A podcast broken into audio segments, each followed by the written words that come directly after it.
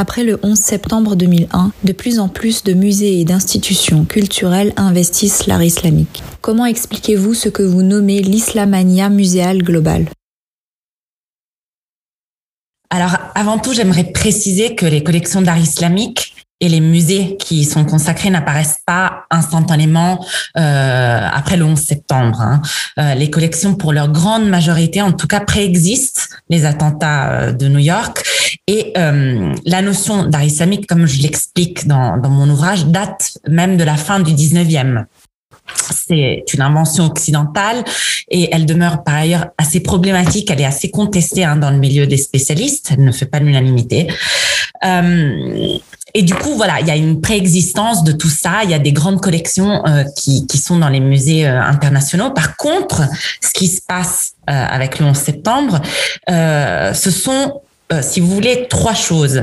La première, c'est que euh, le 11 septembre fonctionne comme un euh, catalyseur. il focalise l'attention sur les collections préexistantes. C'est le cas au Louvre ou au Metropolitan Museum de New York, par exemple. ensuite, il donne une sorte de coup d'accélérateur euh, là où il y avait des projets de création, de rénovation, d'élargissement, par exemple au musée du Caire, eh ben ça ça permet à ces projets d'émerger, si vous voulez, de, de, de, de, prendre forme. Et puis troisièmement, bah, le 11 septembre génère une envie euh, dans les institutions culturelles où l'art islamique est absent ou est très euh, marginal, si vous voulez. Euh, C'est le cas au Golfe Persique. Dans le Golfe Persique, par exemple, à Doha, hein, le musée d'art islamique de Doha euh, est créé vraiment à la suite des attentats euh, en, si vous voulez, de manière contemporaine à cet engouement que moi j'appelle effectivement euh, Islamania muséale globale. Après des visites de collections des arts islamiques dans plusieurs grandes villes, vous proposez une ethnographie précise de deux institutions culturelles françaises, l'Institut du monde arabe et le Musée du Louvre. Pourquoi avez-vous choisi d'étudier ces deux institutions françaises? Il y a deux motivations essentiellement. Il y a une motivation plus personnelle, si vous voulez, euh, c'est que j'avais déjà une expertise sur euh, sur Paris, sur l'écologie parisienne. J'avais euh, euh étudié euh, auparavant euh, l'humour musulman à Paris, et donc il y avait vraiment, bah, j'avais des compétences, si vous voulez, géographiques, on va dire. Et puis la motivation plus importante, eh bien, euh, après avoir étudié donc euh, euh, l'art de rue, on va dire le stand-up, l'humour, j'avais envie de travailler sur l'art institutionnel, sur la place de l'islam dans l'art institutionnel et plus précisément dans les musées. Et donc, bah, euh, où sinon à Paris Paris qui est la ville des musées. Euh, on se souvient tous de la course euh, dans le Louvre, dans le film de Godard. Hein. Euh, c'est dans la mémoire culturelle. Et puis Paris, capitale arabe, hein, pour pour reprendre le titre d'un ouvrage dirigé par Pascal Blanchard. Et euh, donc Paris est une ville euh, non seulement importante du point de vue donc de de, euh, de ses institutions culturelles, mais aussi, je dirais peut-être Paris capitale de l'art islamique, parce que le Louvre a euh, une des plus grandes collections d'art islamique, plus de 3000 pièces hein, euh, qui tournent évidemment, et puis une des plus anciennes, 1892. Euh, c'est sinon la plus ancienne collection hein, pensée comme telle dans le monde. Donc il y, avait déjà, si vous voulez. Euh, cette réalité qui était sous mes yeux et donc j'ai choisi Paris. Pourquoi le Louvre, le département des arts de l'islam au Louvre? Et l'Institut du monde arabe ensemble Eh bien parce que justement après avoir euh, fait un tour du monde, hein, en quelque sorte des institutions culturelles consacrées à l'art islamique, je suis allée à Berlin, à New York, au Japon aussi, euh, au Canada. Eh bien je me suis rendu compte que si vous voulez, euh, fallait bien euh, sélectionner et, le Louvre et, l'IMA, l'Institut du monde arabe, en quelque sorte euh, résument les deux grandes tendances, ce que j'appelle donc les régimes d'exposition pour euh, hmm, reprendre le terme de Tony Bennett, de euh, l'art islamique. Euh, dans le monde. En gros, ce sont les deux grandes tendances que ces deux institutions incarnent. Voilà pourquoi j'ai choisi ces musées. En quoi les collections du musée du Louvre et de l'Institut du monde arabe sont-elles emblématiques pour analyser la mise en scène de l'islam? Et comment cette mise en scène prend-elle forme? Euh, comme je le disais tout à l'heure, euh, le département des arts de l'islam du Louvre et l'Institut du monde arabe sont vraiment représentatifs de deux grandes tendances euh, d'exposer l'islam. Au Louvre, on a ce que moi j'appelle un régime d'exposition assimilationniste républicain.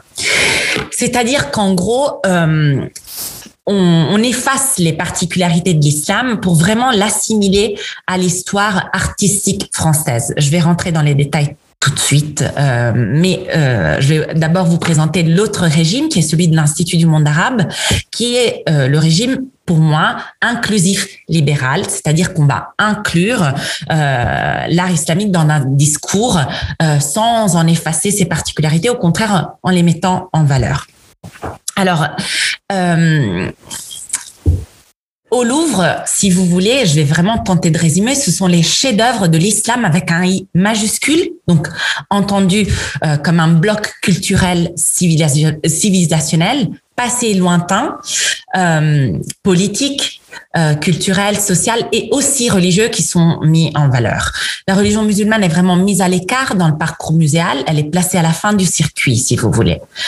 Et lorsque le Louvre s'y penche, euh, bah, euh, il va avoir tendance à valoriser les caractéristiques esthétiques des œuvres. L'histoire sacrée des pièces devenant euh, secondaire en quelque sorte. Euh, c'est le cas de, euh, par exemple, une série de Corans dont on vante la beauté sans aborder le contenu. Sophie Macario, qui était donc l'ancienne directrice du département des arts de l'islam et qui a assuré la muséographie de A à Z, était soucieuse d'éviter, je la cite, toute association injuste entre les collections d'art et l'actualité. Euh, ce qui l'a amené, si vous voulez, à nuancer la place de la religion dans le circuit. Euh, la muséographie insiste en revanche sur les ponts entre euh, Orient et Occident en soulignant euh, les influences de l'art occidental sur les pièces islamiques. C'est vraiment une tendance à nationaliser les œuvres. Les équipes parlent, euh, par exemple, de euh, Versailles turc pour décrire un ensemble de pièces euh, de, céramique disnique ou de la Joconde de l'islam pour définir la pixide, donc un objet qui est, très connu hein, dans le milieu de l'art islamique. Donc on, rend les œuvres plus familières, davantage françaises si vous voulez, euh, mais on en efface une partie de la biographie. Pour résumer, en fait, le Louvre promeut une lecture de l'altérité basée sur ce qui unit, sur un héritage commun qui est vraiment cohérente avec la commande de l'État français qui voulait euh, que le Louvre fournisse une image positive de l'islam favorable au vivre ensemble au lendemain euh, des attentats du 11 septembre, pour revenir à la première question. À l'Institut du monde arabe, à l'inverse, l'islam est présenté vraiment euh, via toutes ses facettes et en particulier à travers la religion en ce moment.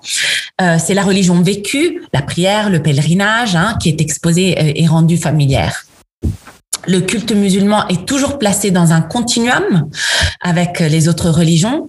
Euh, c'est le cas d'une vitrine où euh, en fait le Coran, euh, un Coran, hein, une œuvre qui est exposée à l'Institut du monde arabe, apparaît après la Torah et l'Évangile et juste avant une pièce artistique.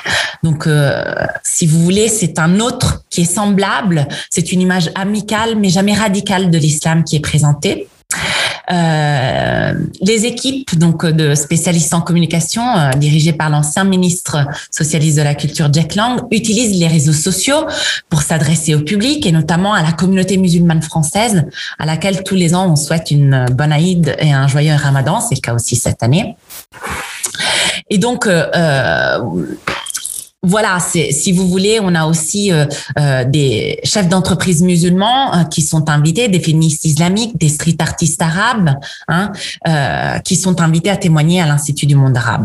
Pour résumer là aussi, l'IMA en fait valorise un islam cool et à la mode, libre et moderne, une image qui est donc basée davantage sur l'épanouissement personnel plus que sur la cohésion comme garantie de la paix sociale et c'est en phase aussi avec la mission, euh, euh, enfin la volonté, si vous voulez, de l'actuelle euh, direction. Donc vraiment deux deux manières de présenter l'islam très différentes, les deux assez caricatural, hein, si je puis dire. Euh, mais là encore, ces schémas euh, évoluent. C'est-à-dire que les équipes changent et elles sont aussi conscientes de certaines apories, de certaines lacunes de leurs expositions. Et donc, encore une fois, il s'agit pas là d'accuser hein, ces expositions, mais euh, d'en souligner un petit peu les, les défauts. La politique culturelle muséale influe-t-elle vraiment sur le regard que la société porte sur cette religion? Existe-t-il des résultats tangibles et peut-on les mesurer? Alors, euh, il existe euh, quelques études sur les publics. Euh, par rapport à, l'art islamique, hein, évidemment. Il y en a une qui a été faite par Jean-Michel Tobelem, mais il s'agit d'une étude qui a été faite avant l'ouverture du département des arts de l'islam. C'était vraiment prospective, une étude prospective. Mais rien d'autre a été fait. Euh, je peux citer par contre un, master, donc une étude qui est en cours euh, d'Élise Dagobert, qui est en train d'étudier effectivement la réception euh, de ces musées euh, à Paris et plus particulièrement au Louvre. Ce n'est pas le cas de mon ouvrage. Dans mon ouvrage, je n'étudie pas la réception. Par contre, je, soutiens le fait que si ces musées ne changent pas le regard par rapport à l'islam, ils ont quand même une influence assez importante. Il faut savoir que le Louvre demeure le musée le plus visité au monde, ce n'est pas rien.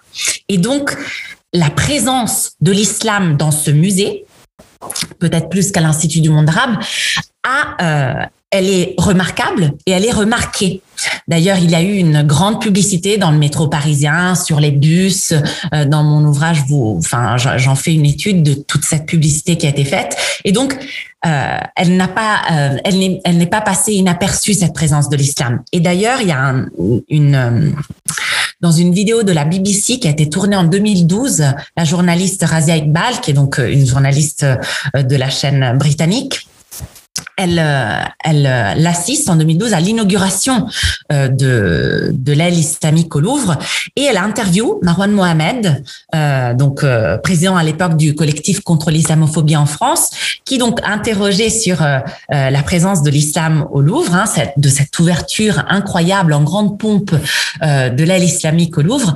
Et ben une fois qu'il est interrogé, Marwan Mohamed dit que ben, il se félicite pour ce pas en avant vers la reconnaissance de l'islam comme faisant partie de l'histoire française. Donc, il y a quand même, si vous voulez, des répercussions, que ce soit pour la communauté musulmane française et internationale, hein, euh, pour l'humain en général, mais aussi euh, pour les non-musulmans, le fait que l'islam soit, soit intégré euh, soit présent au Louvre, eh bien évidemment, ça a des conséquences sur leur regard, sur le regard qu'on peut porter sur l'islam. Comment le traitement muséal de l'islam permet-il de questionner la régulation du religieux, le rapport de l'État à l'altérité islamique et par conséquent de réfléchir sur la question de la laïcité? C'est une très belle question. Euh, le musée est une création politique. Le musée est politique. Euh, Bénédicte Anderson le montre euh, dans, dans son étude. Mais il y a aussi euh, euh Peggy Levitt, plus récemment, hein, la sociologue Peggy Levitt, qui, dans un ouvrage de 2015, How Museum Put the Nation and the Words on Display, en fait vraiment bah, tout son argumentaire est basé sur le fait que à travers le musée, l'État se donne à voir. Pierre Vallon a une très belle expression. Il dit que le musée fournit un visage à la nation. Donc voilà, toute la littérature le montre. Euh, le musée euh, est un outil et le miroir en même temps du politique, encore plus en France. Donc, à travers, euh, si vous voulez, euh, toute, euh, en m'appuyant sur cette littérature, je suis partie sur le terrain et je me suis rendu compte qu'effectivement, eh ben, l'actualité sociopolitique avait, enfin, des, des, répercussions. On, pouvait remarquer des changements à l'intérieur des salles, que ce soit dans la muséographie, dans le choix des expositions parallèlement à ce qui se passait donc dans l'actualité. Encore une fois, le temps du musée est beaucoup plus long. Hein, le temps de gestation du musée est beaucoup plus long que euh, que le temps réel. Si vous voulez, il faut du temps pour monter une expo, pour trouver des œuvres, mais il y a quand même euh, des, des, changements qui sont apportés. Et puis, à partir du, du 11 septembre 2001, euh, les conservateurs et conservatrices d'art islamique se sentent vraiment investis, euh, j'en cite un qui, qui dit ça, d'une responsabilité euh, vis-à-vis de la société, euh, qu'ils le veuillent ou pas. D'ailleurs, ils le veulent pas d'habitude parce que voilà, c'est c'est pas pour ça qu'ils ont choisi le métier. Mais voilà, il y a une nouvelle responsabilité euh, de de ces musées euh, qui conservent et exposent l'art islamique. Et euh, évidemment, euh, ça, a des influences sur leur manière de travailler. Et puis par rapport du coup à la laïcité, eh bien, ce sont les responsables, les équipes des musées qui me parlent de laïcité. Quand je les ai rencontrés, on me parle au Louvre euh, d'une exposition laïque, euh, justement parce que euh, on se focalise sur l'esthétique et non sur la, la, portée religieuse des œuvres. Et la même chose, mais d'une autre manière, si vous voulez, une autre interprétation de la laïcité à l'Institut du monde arabe, où Jack Lang dit avoir une vision de la laïcité souple justement parce que il ne nie pas euh, la, si vous voulez, euh, la, nature religieuse de l'islam, des œuvres islamiques, mais au contraire la met aussi en valeur. Est-ce que la politique muséale de la France envers l'art islamique est un soft power par lequel l'État français tenterait d'apaiser les tensions sociales autour de la place de l'islam dans la société française?